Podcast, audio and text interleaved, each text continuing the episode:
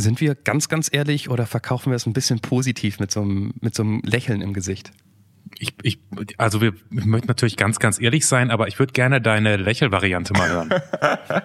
Die Lächelvariante ist, hallo, herzlich willkommen zu der Anruf, besondere Ausgabe, weil heute kriegt ihr, yeah, eine Doppelfolge.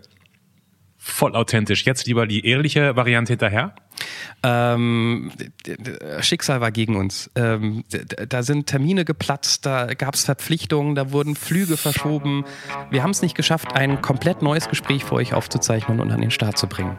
Aber wir haben noch Gespräche, eins vom letzten Jahr, eins von diesem Jahr, ähm, die beide eine Gemeinsamkeit haben und darum haben wir die heute in eine Folge zusammengepackt.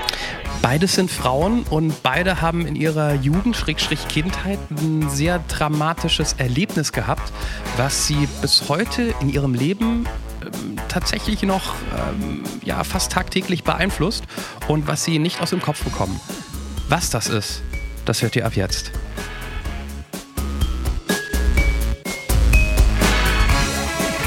Ein völlig unbekannter Mensch und ein Gespräch über das Leben und den ganzen Rest. Der Anruf. Folge 42. Gehirntumor und andere Katastrophen. Mit Johannes Sassenroth und Clemens Buchholz. Ich bin ja von Haus aus gut erzogen. Entschuldigung, bin ich wirklich. Entschuldigung, dass ich da lache. Und ich, und ich glaube, wir haben gerade nicht ähm, ganz offiziell und, und freundlich und wie sich das gehört, guten Tag und Hallo gesagt und die Leute begrüßt. Das machen wir in dieser Stelle nochmal. Ich habe schon Hallo gesagt, aber du bist der Ältere von uns beiden. Bei dir sind so gesellschaftlich verankerte Konventionen Ja, ja. natürlich noch viel wichtiger. Richtig, das war jetzt also ein kleines zur Seite weggenuscheltes Hallo würde ich da jetzt nicht gelten lassen. Schön, dass ihr dabei seid. Bei dieser etwas ungewöhnlichen Ausgabe haben wir ja schon gesagt von äh, der Anruf. Und wenn die eh schon ungewöhnlich ist, dann, dann würde ich gerne mit einem relativ persönlichen Wunsch starten, wenn das okay ist. ein Wunsch. ja. Da, aber kannst du es nicht einfach. Das verstehe ich nicht, Wünsche. Weißt du, ich, seit Jahren wundere ich mich, dass ich, ich arbeite im Radio, wer es noch nie mitbekommen hat, dass Menschen im Radio anrufen und sagen, hey, ich würde gerne den und den Song hören, spielt den doch mal. Und ich mir so denke, äh, wir, wir leben in der Zeit von Spotify, du kannst jederzeit deinen Song hören, mach's doch selbst. Kannst du deinen Wunsch nicht selbst erfüllen? Wer hat, wer hat was von Musikwunsch erzählt? Nee, das ist ein Wunsch, äh, für den brauchen wir tatsächlich die Menschen da draußen, die diesen Podcast Okay. hören. Denn ich hätte gerne, ich würde gerne mit einer ganz, mit, mit, mit, mit jemandem reden, also jemand, der sich gerne bei uns melden darf. Muss ich kurz ausholen? Ein Grund, warum wir es nicht geschafft haben, eine frische Ausgabe hinzukriegen, lag daran, dass ich am letzten Wochenende relativ spontan ähm, nach Helsinki geflogen bin. Einfach so langes Wochenende, wie man das manchmal macht. Da gab es einen günstigen Flug. Da dachte ich, machen wir mal Helsinki sowieso. Wollte ich immer mal hin. Und jetzt bin ich zurück und ich habe Fragen. Ich habe einfach Fragen an Finnland, an Helsinki. Ähm, warum warum gibt's da keine dicken Menschen? Warum sehen alle Leute, die da rumlaufen, irgendwie gut aus? Bitte, du hast keinen dicken Warum? Mann ge Also ich war auch mal in Helsinki vor einem Jahr. Ich habe sehr viele dicke ältere Männer gesehen, tatsächlich, so, so, so 70, 80. Die, die Frauen waren meistens dünn und Topmodels, ja, aber Männer durchaus auch mal.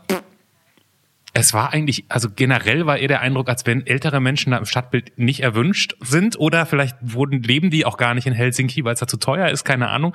Ich fand, diese Stadt war voller junger, gut aussehender, dynamischer Menschen. Ja, das, ja, ja. das hat einen fast schon eingeschüchtert, fand ich. Ähm, oder auch so Fragen wie, wie kann es sein, dass ich drei Bier trinke und dann 31,50 Euro dafür bezahlt habe? Aber mein, tatsächlich ist mein, war mein Eindruck, dass man in Helsinki und in Finnland, das weiß man ja eh irgendwie von den skandinavischen Ländern, aber das ist mir so richtig klar geworden. Ich habe gedacht, Mann, ich glaube, die machen ganz viel richtig, was wir noch nicht so richtig richtig machen. Und ich würde gerne einfach mal mit jemandem sprechen, der entweder eine Finnin oder Finne, der gut Deutsch kann, der Lust hätte, hier mitzumachen, oder jemand, der da mal studiert hat oder gelebt hat oder wie auch immer. Ähm, irgendjemand mit Finnland Connection. Ich hätte viele Fragen und wäre sehr gespannt drauf. Und natürlich ähm, will ich damit niemanden anderen ausschließen. Alle Leute, die keine Finnland Connection haben und hier mitmachen wollen, bitte trotzdem melden. Aber ähm, ich hätte Gesprächsbedarf in Sachen Finnland. Das wäre mein Wunsch. So. Ja. www.deranrufpodcast.de wäre die Seite, wo man sich anmeldet. Ne? Das sollte nicht untergehen. Ich schenke dir mal, ähm, ich, war, ich war ja auch dort und bin, äh, habe mich verliebt in den finnischen Wodka mit äh, Lakritzgeschmack. Oh. Ähm, kostet da so viel wie eine Doppelhaushälfte bei uns. Aber es gibt absurderweise in Frankfurt einen finnischen Kiosk, der ist irgendwie vier Quadratmeter groß. Die haben das Zeug zu, im Vergleich zu Schleuderpreisen, weil es halt irgendwie nicht so teuer ist in Deutschland, schenke ich dir beim nächsten Mal. Ein finnischer Kiosk, das ist ja großartig. Ja, groß nicht, klein, drei Quadratmeter. Aber egal, okay, gut. Ähm, Freue ich mich, werde ich Kommen wir daran erinnern. Thema. Kommen wir doch mal zum Thema. Es ist ja jetzt nicht so, als würden nur wir beide heute hier quatschen, sondern ähm, wir hatten es ja angekündigt. Wir haben ähm, zwei Auszüge aus Gesprächen mit Frauen und die erste davon ist Sandra. Sandra kommt aus Berlin, aus Berlin-Marzahn und wer an die großen weißen Hochhausmonster denkt, der denkt ganz falsch, weil sie aus dem Teil kommt, der fast dörflich ist, wo es so kleine Einfamilienhäuser und schöne Gärten gibt und kleine nette Straßen. Ähm, und Sandra ist Anfang 30 und sie hatte, ich will jetzt gar nicht so viel vorweg verraten, sie hatte einen Unfall, das wird sie uns das gleich erzählen, ähm, der ganz schön dramatisch war, als sie jung war und der sie bis hier und heute immer noch beschäftigt. Da gab es einen Unfall, Ja, der so war, dass du ihn zumindest für alle außer dir löschen wollen würdest, weil das kein guter Tag für die, für, für Menschen, für viele Menschen war, die da irgendwie mit drin hingen. ja, für meine Familie, meine Freunde. Also das war, da war ich zwölf Jahre alt, ähm, auf dem Schulweg zurück. Ähm, ist ein Unfall passiert, ein Verkehrsunfall und ja, es war Schädel-Hirntrauma. Ähm, ich war im Koma, äh, ja, ich war sozusagen fast tot und ähm, hat dann so ungefähr ein Jahr gedauert, bis ich äh, durch ja medizinische Hilfe, Rehabilitation und alles wieder neu lernen und so, bis ich dann wieder den richtigen Weg gefunden habe und ja, also die Ärzte haben mir ganz toll geholfen. Kannst du das erzählen? Was, was ist da passiert? Was war das für ein Unfall? Ähm, das war äh, auf dem Heimweg, äh, bin ich äh, über eine Straße, wollte ich gehen, um auf der Mittelinsel war die Straßenbahnhaltestelle und ich wollte die Straßenbahn bekommen. Als Kind wollte ich halt die Erste sein und habe nicht aufgepasst, da ist ein Auto lang gefahren und äh, hatte so eine Eisenstange geladen und dann bin ich gegengelaufen und ich habe das nicht mitbekommen und ja, bin halt ins Koma gefallen. Hast du, hast du daran, ich hatte, als ich, ich glaube, sieben war, einen schweren Unfall, da bin ich auch vor ein Auto gelaufen. Ich erinnere mich an nichts. Erinnerst du dich an, erinnerst du dich da noch richtig dran? Nee, und das finde ich richtig blöd. Ich würde mich gerne dran erinnern Was? irgendwie, aber das, mir haben das auch die Ärzte gesagt, dass äh, das ist eine Schutzreaktion halt vom Körper, dass der den Tag mehr oder weniger auslöscht, dass man sich daran nicht mehr erinnern kann, was da genau passiert ist. Ich Aber warum denn? Versucht, aber geht nicht. Das ist doch eigentlich ein Schutzmechanismus, wenn man lernt, dass man irgendwie blöd war, vor das Auto zu laufen. Also das, hä, das verstehe ich nicht. Schutzmechanismus des Körpers, Naja, dass er dass das man sozusagen nicht immer wieder diese Bilder vom Kopf hat, was, wie man da vor das Auto läuft oder gegen irgendwelche Eisenstangen und was da dann alles passiert. Das, Vielleicht, ja. vielleicht liegt es ja auch daran, also alle Leute, die ich kenne, die mal einen Unfall hatten, die sagen ja, dass dieses Klischee stimmt, dass, dass ähm, alles total langsam abläuft. Oder man hat das Gefühl, dass alles total langsam abläuft und so tatsächlich auch nochmal so die Highlight-Bilder des Lebens bisher auftauchen. Ähm, vielleicht hat man mit sieben Jahren noch gar nicht so viele Bilder, die dann, ich weiß nicht. Zwölf. Ich war sieben. Ach so. Ach, du warst sieben, das wusste ich noch gar nicht. Ja, Und-. Ja. Ähm, und äh, weil du sagt, weil du sagtest, du, du brauchst das ganz lange Hilfe und und äh, Betreuung und so weiter, wie, als du wieder wach geworden bist, also den Moment, wo du dich dran erinnern kannst, was konnte dein Körper dann nicht mehr nach diesem Unfall? Äh, Im Prinzip gar nichts. Ich konnte nicht mehr sprechen, nicht mehr laufen, gar nichts. Also wie so ein Kleinkind halt war ich wieder und ähm, musste das alles neu lernen. So deswegen hatte ich auch gesagt, verschiedene Therapien halt. Äh, Logopädie, also hier Sprachtherapie habe ich dann gehabt und dann Ergotherapie, dass man dann so Bewegungstherapie hat, dann ähm, ja Psychotherapie und all so eine Sachen halt. Moment, Moment mal, Sandra. Also, aber du, du bist schnell. Ähm, du bist vor dieses Auto gerannt, daran Mhm. erinnerst du dich nicht mehr. Dann bist du irgendwann wach geworden im Krankenhaus, nachdem du aus dem Koma rausgekommen bist. Und dann geht nichts mehr. Genau. Also äh, ich war ja, ähm, äh, ich war am Anfang in so einem Schlaf-Wach-Koma Mhm. und war dann immer mal wach und dann immer wieder mal am Schlafen. Und äh, ja, genau. Und dann ging halt nichts mehr und dann musste ich das alles wieder lernen. Aber, aber sozusagen, da, du merkst dann irgendwie, du wirst wach, du merkst, okay, ich kann nicht mehr richtig sprechen, ich kann mich nicht mehr richtig bewegen. Mhm. Du bist zwölf Jahre alt. Mhm. Versteht man das, was da passiert? Kannst nee. du dich so ein bisschen dran erinnern, wie es dir, wie, wie du damit umgegangen bist? Also äh, das Gute war, dass äh, damals meine Mutter hatte sich sozusagen mit in der Klinik äh, eingebettet sozusagen. Also sie hat mit mir zusammen äh, die Zeit in der Klinik verbracht mhm. Und äh, hat die ganzen Therapien und so hat mich immer begleitet. Sie war die ganze Zeit da und äh, das hat sehr, sehr doll geholfen. Und ja, dadurch, dass sie halt immer da war, sich auch immer engagiert hat, ähm, hat sie mir halt sehr weitergeholfen, dass diese ganzen Therapien auch einen Sinn haben und fruchten und hat mir immer wieder Mut zugesprochen mhm. und. Überhaupt meine ganze Familie war ständig da, hat mich besucht und hat mir wieder Lebensmut gemacht und ja, man hat so ein bisschen zusammengekämpft, mhm. dann weitergeht. Würde man dir das heute anmerken, wenn wir dich jetzt auch sehen würden, nicht nur telefonieren würden, würden wir irgendwie irgendwie denken, da stimmt doch was nicht und dann denken, ah ja klar, Unfall? Oder bist du quasi so wie alle anderen mit 33? Also mir sagt man immer, dass man es nicht merkt. Also wenn ich so Leute mal angesprochen habe darauf und die das nicht wussten, äh, die haben gesagt, nee, das merkt man nicht. Merkst, merkst du noch irgendwas? Ähm, naja, ich, ich weiß, dass es passiert ist und ich weiß, äh, wie ich früher war. Ich habe schon den Eindruck, dass ich mich schon verändert habe vom mhm. Charakter oder ja vom vom Wesen halt. Ich bin halt früher ähm, viel ja so kontaktfreudiger, glaube ich, gewesen und äh, würde auch sagen, lebenslustiger, habe mir nicht so viele Sorgen gemacht. Mhm. Und mhm. jetzt bin ich so ein bisschen ruhiger in mich gekehrt. Ich denke mehr nach und ja, aber ich würde jetzt auch nicht sagen, dass ich irgendwie ein schlecht, also für mich schlechterer Mensch bin, sondern es ist einfach ganz anders. Also ich habe so ein bisschen den Eindruck, es ist anders. Deshalb hast du vorhin auch gesagt, als wir gefragt haben, welchen Tag du löschen würdest, dass du diesen Tag auch nur für deine Familie löschen würdest, oder? Gar nicht so genau. sehr, weil, ja.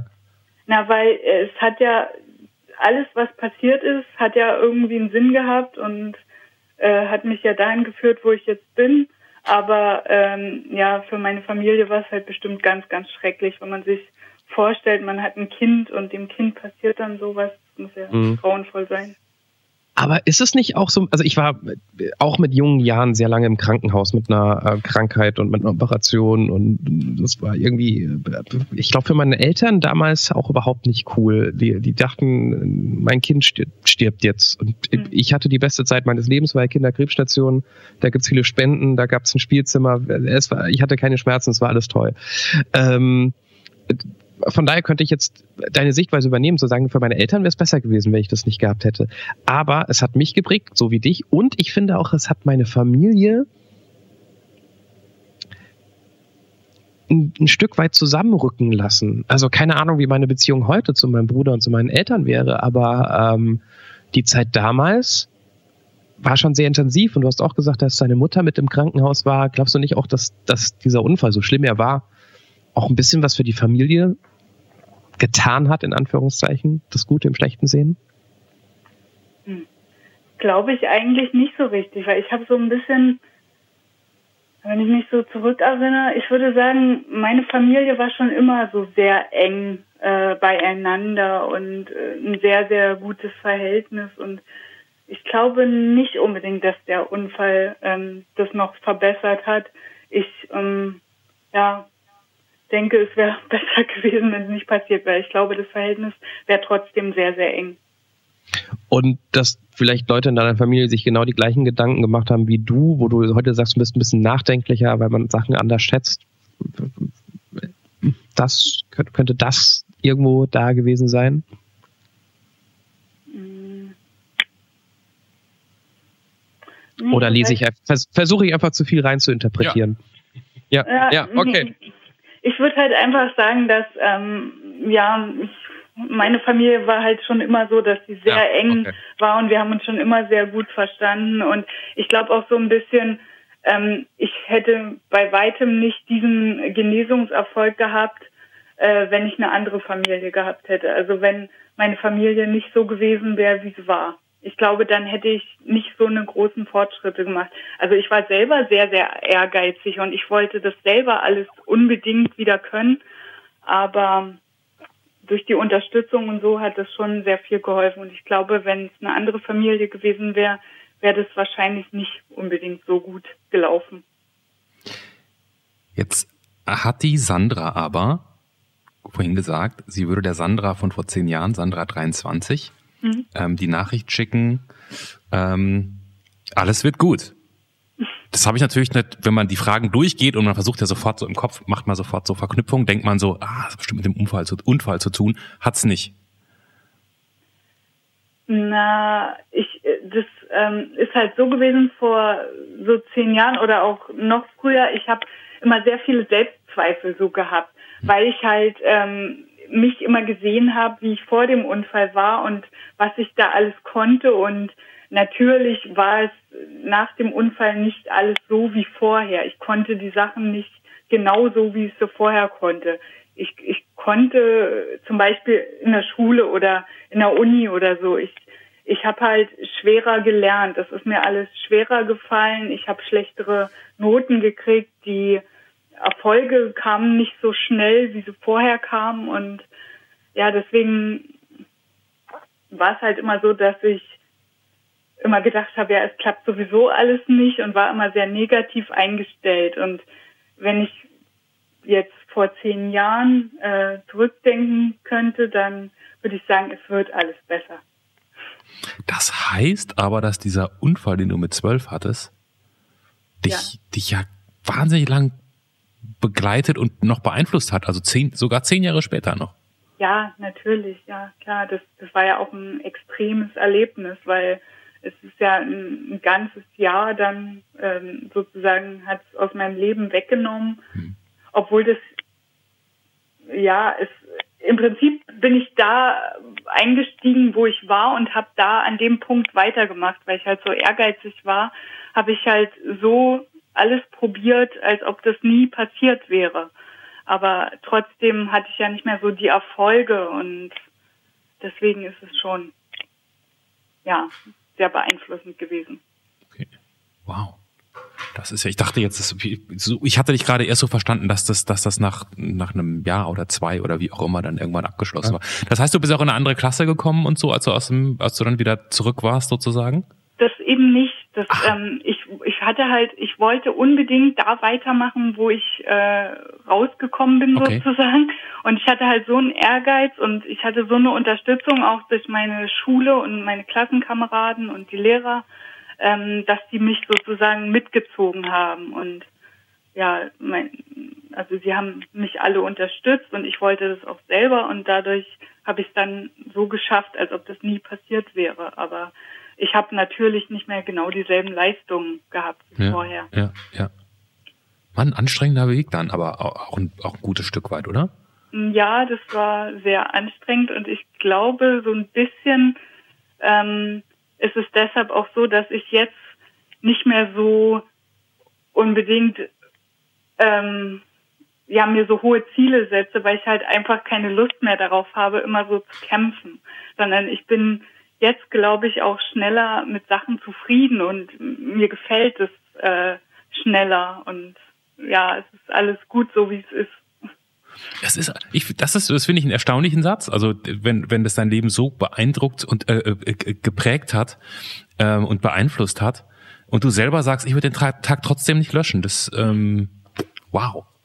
Das ist, ja, es ist eigentlich komisch. Eigentlich müsste man sagen, ja, man muss den auf jeden Fall löschen. Aber ja, ich weiß nicht, so wie jetzt alles im Moment ist, ist es schön und es wäre wahrscheinlich alles nicht so, wenn der Unfall nicht passiert wäre und die ganzen Sachen, die danach gekommen sind, die, das hat ja alles irgendwie einen Sinn.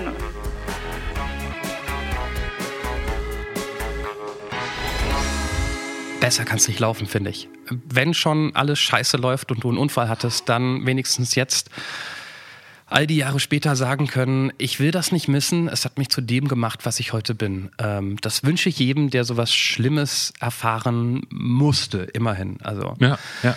Und wirklich beachtenswert, dass dass man nicht denkt, sie hat sich das so ein bisschen schön geredet, sondern ich glaube, die Nee, ist damit, nee. die ist damit echt gut klargekommen. Ne? Das finde ich schon, wow, das muss man hinkriegen. Und den Eindruck hatten wir persönlich, ohne jetzt groß über andere urteilen zu können und zu wollen und zu dürfen, den Eindruck hatten wir ebenso gar nicht bei unserem zweiten Gespräch, was wir jetzt hören werden. Kati. Kati ist auch Anfang 30, Kati ist in Dresden geboren, ist aber ähm, wegen der Liebe in die Schweiz gegangen, lebt in Zürich, lebt dort ein ganz gutes Leben. Als Tierheimpflegerin verdient sie ganz gut, kümmert sich absurderweise nur um Hunde, die aus Ibiza kommen, weil sie für so einen Verein arbeitet.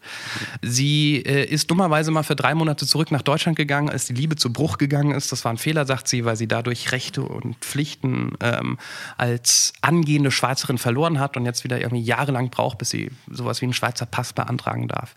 Aber das ist eigentlich nebensächlich für das, was wir gleich hören werden. Sie wird nämlich von äh, ihrer Gehirntumorerkrankung erzählen, die sie mit 14 hatte.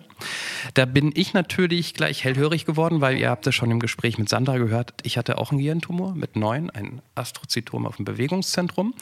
Und das ist etwas, was mich total geprägt hat, was ich damals erlebt habe. Ähm, andere Kinder, die krank waren, die gestorben sind, das geht nicht spurlos an einen vorbei. Das nimmt man auch als kleines Kind wahr. Und sie hat das alles so nebenbei erzählt, so abgeklärt, was mich doch gewundert hat. Deshalb musste ich da auch mehrfach nachfragen ähm, und das mit meinen Erfahrungen vergleichen. Und irgendwie hatte ich am Ende das Gefühl, wirklich nur das Bauchgefühl, sie hat das noch nicht so. Ich weiß nicht, ob man das sagen kann, ob sie es so richtig verarbeitet hat. Dann hat sie es vielleicht auch einfach nur anders verarbeitet als ich.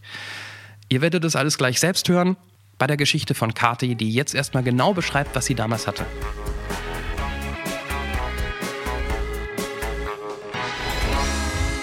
Bei mir hieß das Mellingogliom, irgendwie so in die Richtung.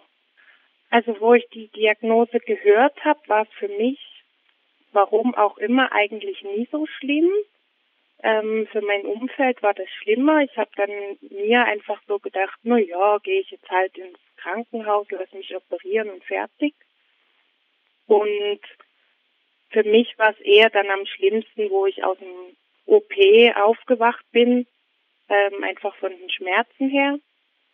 Aber das ging auch alles relativ schnell. Ich bin auch nach zwei Wochen schon wieder aus dem Spital raus. Und dann haben aber die Anfälle, die ich schon vorher hatte, halt nie aufgehört. Und da wurde erst, ähm, ja, rausgefunden, dass ich noch Epilepsie habe. Und dann kam ich noch in die Kur und ja, hatte dann dort noch Anfälle und bis ich aber medikamentös so eingestellt wurde, dass es alles klappt, das war jetzt erst vor drei Jahren. Und jetzt mal me- meine Frage unfassbar breit gestellt und du bist da in gefühlt 60 Sekunden durchgejagt. Ähm, ähm, was für mich so ein bisschen das Anzeichen dafür ist, dass, dass du damit abgeschlossen hast oder nicht groß drüber reden möchtest. Eins von beiden. Aber wir können gern drüber reden. Und ha, ha, hast du damit abgeschlossen? Gab es nicht irgendwie, also ich meine, das Gute ist mit, mit Gehirntumor, man hat jetzt nicht so viele Schmerzen, wie wenn ein Tumor irgendwo am, äh, äh, am Rücken sitzt oder so. Ähm, aber trotzdem kann man ja auch eine scheiß Zeit haben, gerade als Teenager und vielleicht auch Angst haben oder ähm, es doof finden, wenn man durch die Operation alle Haare verliert. Ähm, war da irgendwas von, weil du nichts davon erwähnt hast und zack, schon irgendwie jetzt so 30 Jahre später bist?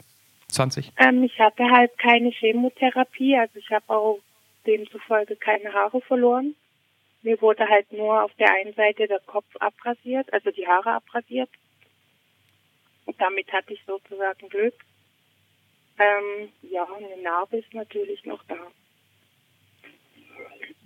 Und ja, ich habe eigentlich damit abgeschlossen, nur halt die Folgen von der Epilepsie sind, sind da mit den Medikamenten und Das heißt zum einen, wenn ich es richtig verstanden habe, du hast das mit 14 gar nicht so richtig verstanden und das Genau. ist vielleicht auch ganz gut gewesen. genau, so würde ich das sagen. Und die Epilepsie hat mit dem Tumor an sich gar nichts zu tun, oder? Ach, doch. wir dann schon.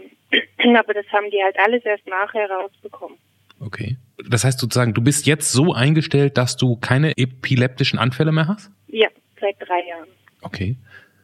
Das muss doch eine große Erleichterung für dich sein, oder? Ja, sehr. Ich hatte halt nie unbedingt immer die üblichen Anfälle, wie man das kennt. Hm. So mit Krampfen und äh, Schaum vorm Mund und all so Sachen, sondern eher so, ja, der Kopf hat sich einfach automatisch bewegt und ich konnte nicht mehr sprechen. Das sind so die kleinen Anfälle, habe ich immer gesagt. Und die großen sind eher, ja, weniger passiert. Kann man das, das, das habe ich mich schon immer gefragt, wenn man solche Anfälle hat, man, man kann das nicht erahnen oder so, ne? Das, das passiert einfach. Oder, oder wusstest du jetzt, jetzt kommt gleich was? Ähm, bei den Großen wusste ich, irgendwas kommt jetzt. Also ich konnte es irgendwie schon erahnen. Bei den Kleinen, das ist einfach gekommen und ging dann nach so einer halben Minute, war es dann wieder weg. Okay. Erahnen im Sinne von, hattest du, hattest du irgendwie so ein, Gef so, so ein Gefühl im Bauch oder? Eher so ein Gefühl im Kopf. Aber es ist halt schwer zu erklären irgendwie. Aber es war wie im Kopf so, irgendwie so von ganz weit hinten, jetzt kommt was. Mhm. Und man kann das dann halt nie beeinflussen. Das war immer das eher das Schlimme. Das ist lustig, weil ich meine, ich bin kein Mediziner. Ich habe keine Ahnung. Ne? Ich hatte halt nur zufälligerweise auch einen Gehirntumor. Ähm, ich habe keine Epilepsie gehabt, zum Glück, ähm, aber ich habe auch Anfälle gehabt, ähm, die durch diesen Tumor ausgelöst wurden, weil der Tumor, der auf dem Bewegungszentrum saß, halt auf eine Stelle gedrückt hat und dann ab und zu mal diese Anfälle dadurch ähm, verursacht wurden. Und ich hatte vorher auch immer so ein Gefühl. Ich, wus, ich, ich weiß noch, also ich kann mich, das äh, ganz schlimm, da kriege ich jetzt noch Gänsehaut, wenn ich drüber nachdenke, obwohl das 30 Jahre her ist, weil ich immer irgendwo stand ähm, oder also immer da, wo ich war, wo ich den Anfall bekommen hatte, habe ich plötzlich panisch nach dem Ausgang gesucht ähm, und wusste nicht, wie ich aus diesem Raum rauskomme und habe mich, also ich habe mich auch ähm, gedreht, ich konnte nicht anders, also es, der Befehl kam wohl von meinem Gehirn, dass ich mich gedreht habe und nach ein paar Sekunden, irgendwann mal nach 30, 45 Sekunden, haben sich auch meine Augen weggedreht, dann hat man nur das Weiß in meinen Augen gesehen, wirklich wie in so einem schlechten Horrorfilm. Und während ich noch sehen konnte, ich habe mich gedreht und ich habe zwanghaft diesen Ausgang gesucht. Wo komme ich raus aus diesem Raum? Wo komme ich raus? Während irgendwas in meinem Gehirn auch gesagt hat, da ist doch eine Tür, da kommt man raus. Und also das war so, ich weiß noch, in meinem Hirn haben sich quasi zwei Stimmen angeschrien, ohne dass ich Stimmen gehört habe. Die eine sagt, da geht's raus, und die andere sagt, oh mein Gott, wie komme ich hier raus? Ähm, so, so völlig absurd. Findest du da irgendwas wir in dieser Beschreibung? Gibt es da irgendwas ähnliches? Nein, bei mir war das eben wie ähm, eben, dass ich nicht sprechen konnte. Das war irgendwie ganz komisch und mein Kopf hat sich hin und her bewegt automatisch und ich konnte das nie beeinflussen. Ich habe dann immer versucht, den Kopf festzuhalten, aber das hat auch nichts gebracht und ich konnte einfach nie mehr sprechen. Also das heißt, man hat keine Chance sozusagen sich jetzt irgendwie zu verhalten, zu äußern, mhm. dass die Situation mhm. irgendwie abzudämpfen. Es passt, die, die Ankündigungszeit ist, ist wirklich minimal. Ja, ziemlich minimal. Also bei dem einen habe ich, ähm, da saß ich auf dem Stuhl, war auf der Terrasse und Steinplatten. Da habe ich dann gemerkt, oh, jetzt kommt was und habe mich, habe zumindest noch geschafft, mich auf die Steinplatten zu setzen, hm. dass ich nie vom Stuhl runterfall. Hm. Also so die, die kurze Zeit ähm, bleibt mir dann noch, aber sonst ist, ist es nie wirklich möglich. Und wenn es jetzt vor drei Jahren erst so richtig eingestellt wurde mit Medikamenten, dass diese Anfälle komplett aufgehört haben, wie, wie oft ist das passiert? Also ganz selten oder täglich? Also die kleinen Anfälle, dass ich eben nicht sprechen konnte, ähm, waren so also ein, zwei Mal im Monat. Und die großen Anfälle hm, sind einmal im halben Jahr. Also die waren wirklich eher selten. Jetzt verstehe ich auch, warum du beim Führerschein gesagt hast, endlich. Weil du durftest den Führerschein natürlich erst machen, als bewiesen war, dass du diese Anfälle nicht mehr bekommst, richtig? Genau. Ja.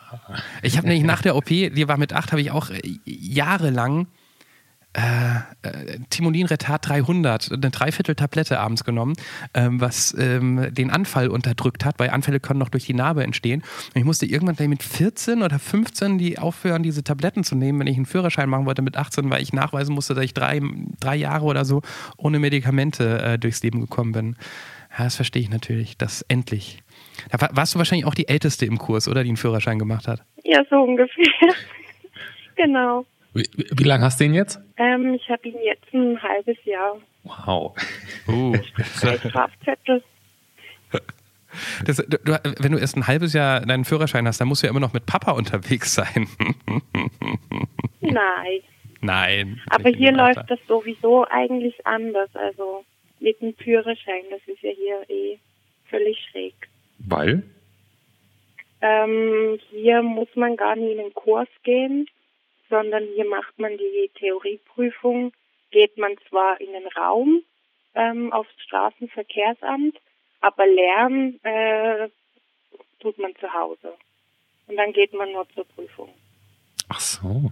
Und mit, dem- mit der Fahrpraxis ist es ähnlich. Also du fährst ja mit irgendjemanden, der einfach schon fünf Jahre den Führerschein hat.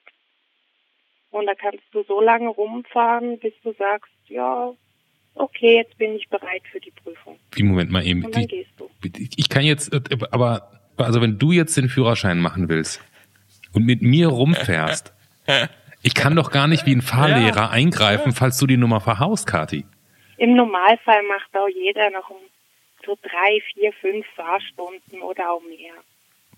Drei, vier, fünf, klar. Das ist ja die Schweizer. Das heißt, so ein Führerschein ist jetzt verhältnismäßig auch gar nicht so aufwendig und teuer. Ja, theoretisch ja, das stimmt. Je nachdem, wie man sich anstellt. Ich fahre nie mehr durch die Schweiz in Urlaub. Nie mehr. Wenn die alle nicht Auto fahren können.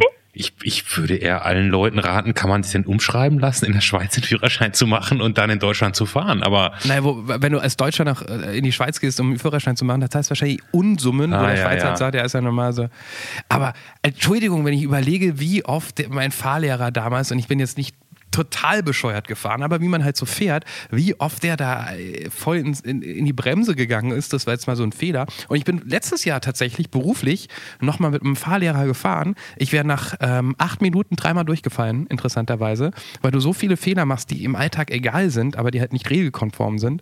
Und halt auch äh, andere Sachen, wo der damals eingreifen musste. Also du, du, kannst doch nicht mit. Ich, ah, wenn ich mir vorstelle, ich hätte mit dir Autofahren lernen müssen, Clemens, würde ich ja heute noch fahren wie. du bist sehr, sehr gut Autofahren. Du wärst ein bisschen, ich sehr laut schreien. du wärst ein bisschen Fall. schreckhaft, weil ich das sehr autoritär durchgezogen hätte, aber ansonsten. Mit, mit wem hast du denn gelernt? Und hat das, also hast du dich wirklich sicher gefühlt bei der Prüfung? Also ich habe mit meinem Ex-Freund gelernt und eben mit dem Fahrlehrer habe ich dann schon, ich habe schon ein paar Stunden gemacht. So ist es jetzt nie. Ich war eine, die von den Braven, die ein paar Stunden gemacht hat. Und äh, ja, bin ich zur Prüfung, bin aber auch das erste Mal durchgefallen. Musste dann noch ein zweites Mal ran.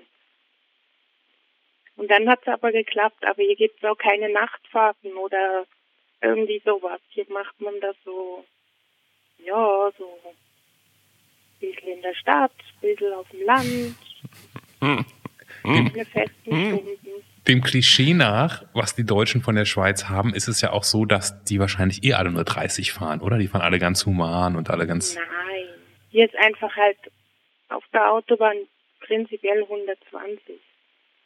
Und das ist nicht schön. Das ist nicht schön, findest du? Nein, ich habe ja eben schon drei Strafzettel innerhalb von einem halben Jahr. Das ist nicht, das ist eigentlich ganz anständig für eine Fahranfängerin. Das heißt dreimal Geschwindigkeitsübertretung. Mhm. Genau, Durch und durch eine Deutsche. genau. Aber Entschuldigung, wenn du ein bisschen Gas gibst auf der Autobahn mit 140, 150 km/h in der Schweiz, da bist du ja ohne es zu merken schon über die Grenze. Gibt ja nicht so. Ja, blöder Witz, Entschuldigung. Ähm, ich, ich, ich mag ja, ich, ich finde es ja mal toll im Urlaub, wenn man irgendwo ist, wo man nur 100 fahren darf. Ich finde das unfassbar beruhigend. Ich fahre auch gerne schneller auf der Autobahn, aber wenn man nur so 100 fahren muss, merkt man erstmal, was das für ein Stress ist, schnell zu fahren.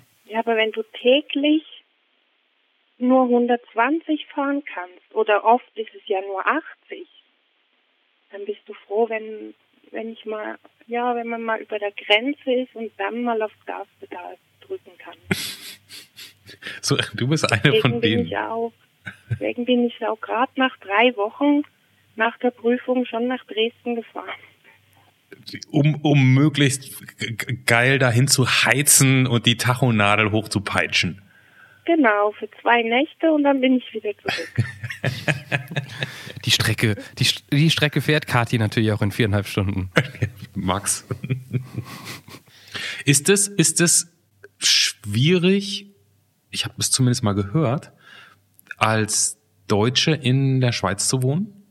Also, ich glaube, ich habe mal gehört, dass die Deutschen gar nicht so unglaublich beliebt sind in der Schweiz.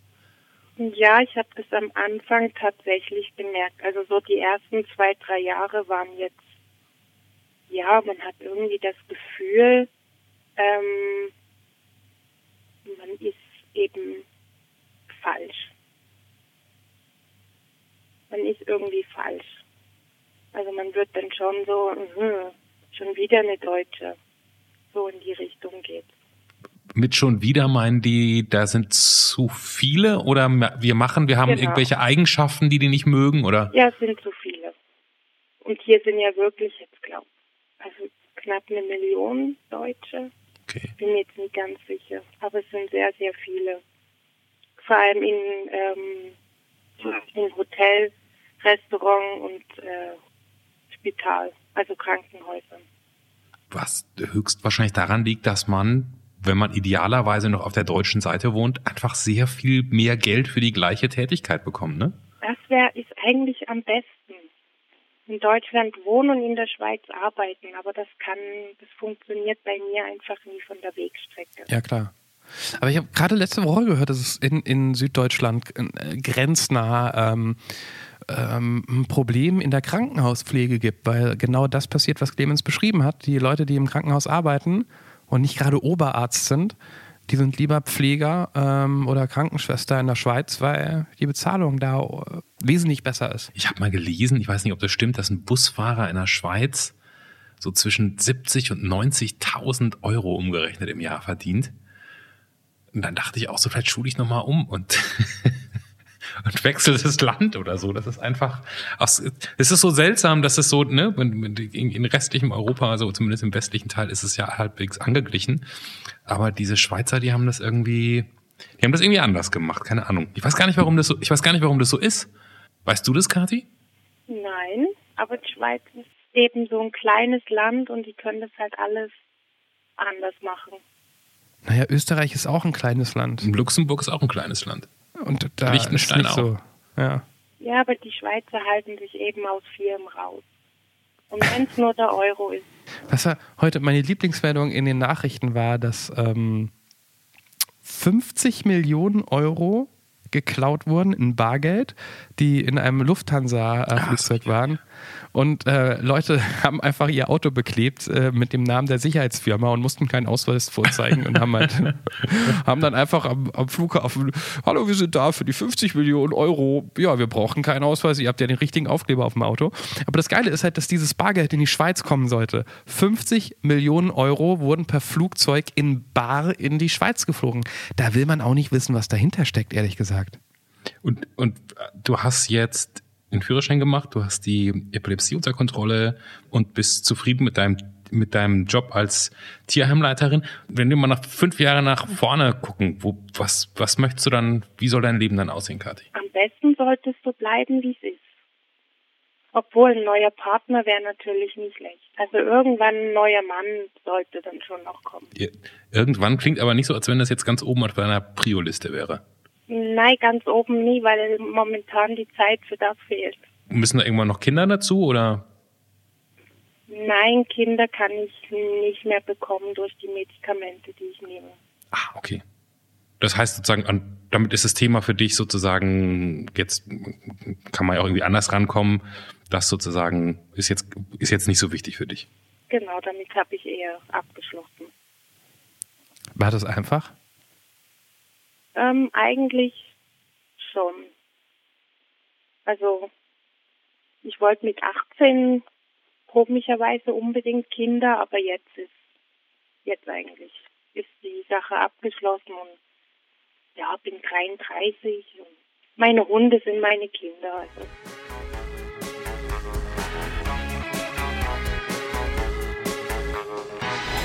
Ja. Viel mehr kann man da gar nicht äh, sagen nach dem Ende mit dem Gespräch mit Kati. Außer, dass ich, glaube ich, als Vater, wo ich zwei Kinder habe, gerade alles falsch mache. Man hört, ein Kind habe ich auf dem Arm, das gerade gefüttert wurde.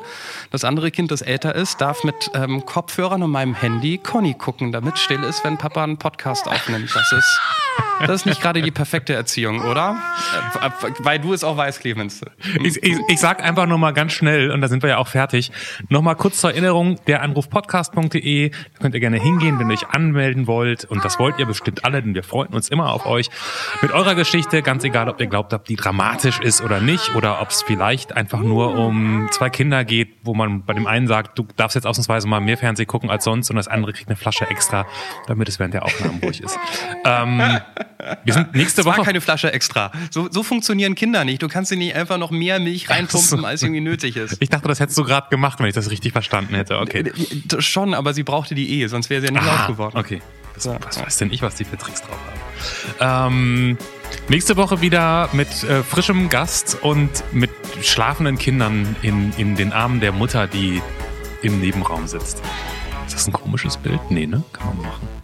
Das, ist, das äh, entspricht der Realität. Tschüss. Tschüss. Das war Der Anruf. Von und mit Clemens Buchholz und Johannes Sassenroth. Technische Unterstützung Andreas Deile. Die Stimme im Layout, also ich, Andrea Losleben. Für mehr Infos und Mitmachen der Anruf podcast.de.